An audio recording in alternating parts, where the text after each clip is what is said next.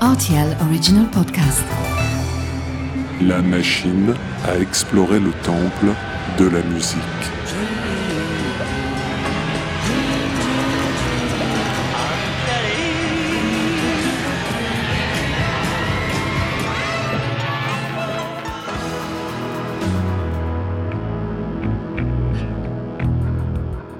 Les titres phares des artistes méconnus, les titres méconnus des artistes phares.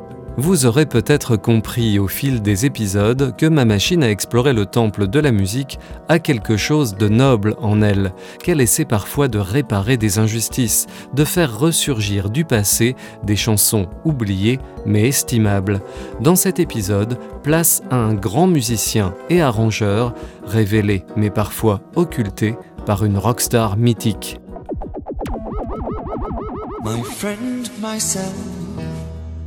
Bottom's hero, prince of the alley. Titre Music is Little, artiste Mick Ronson, année 1974. In search of wine. En 1974, Mick Ronson sort de quelques années de rêve éveillé. Ce brillant multi-instrumentiste, originaire de Hull en Angleterre, a été propulsé dans la stratosphère embarqué dans l'aventure de Ziggy Stardust et ses Spiders from Mars, qui va faire de David Bowie une star du rock au début des années 70. Through the twisting of screaming pleasure to wet lips of infant leisure smile. Could I grasp at the star? Mais en 1973, Bowie brise brutalement la toile des araignées de Mars pour prendre la direction d'autres planètes musicales. Not only is it the last show of the tour, but it's the last show that we'll ever do. Un risque sans doute, car le succès retentissant au cours des années qui viennent de s'écouler a beaucoup à voir avec le talent de Mick Ronson. L'homme de Hull est bien plus qu'un simple guitariste, plutôt un directeur musical, auteur notamment d'arrangements de cordes mémorables sur les albums Hunky Dory, Ziggy Stardust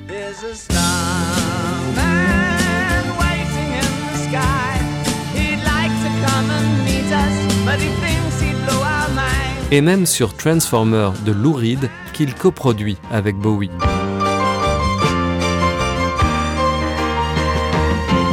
Mais David Bowie est attiré par l'Amérique et la soul music. Voici donc Mick Ronson libre de commencer une carrière en solo.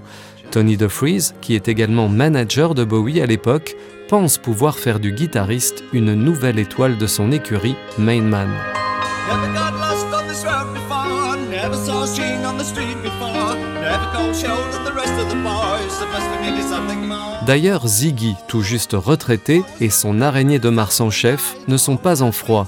Bowie va activement collaborer au premier album de Mick Ronson, Slaughter on 10th Avenue, notamment en lui offrant la chanson Growing Up and I'm Fine.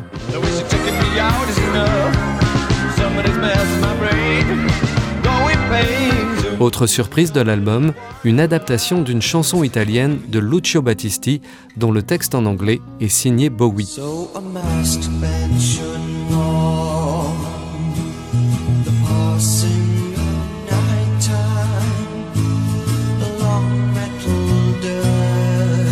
Il est intéressant de constater que la version originale, Io vorrei, non vorrei, ma se vuoi, que l'on doit à un monument de la pop italienne, a quelque chose de bowien. Une ballade aérienne portée par une progression d'accords dramatico-mélancoliques et des arrangements déjà ronsoniens.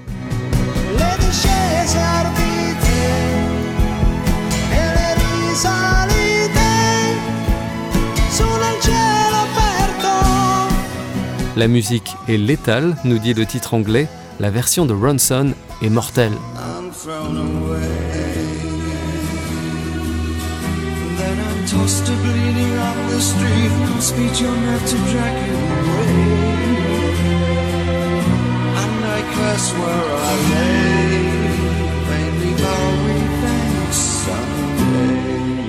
Mick Ronson en solo n'aura pas la même chance que l'ex-leader des Spiders from Mars. Pour rendre justice à ce sideman exemplaire, John Brewer réalise le documentaire Beside Bowie en 2017, rappelant par exemple que Rono, comme on le surnommait, n'a jamais touché de droit d'arrangeur pour sa contribution pourtant majeure aux premiers albums de Bowie.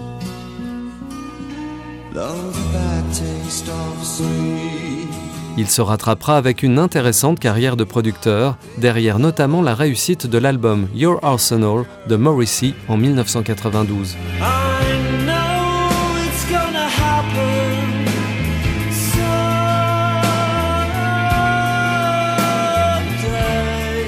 Mick Ronson succombera des suites d'un cancer du foie en 1993. Il fera une dernière et timide apparition sur un album de David Bowie en l'occurrence Black Tie White Noise, sorti la même année. La musique est peut-être létale, mais le talent de Mick Ronson, lui, est immortel. A bientôt pour de nouvelles explorations.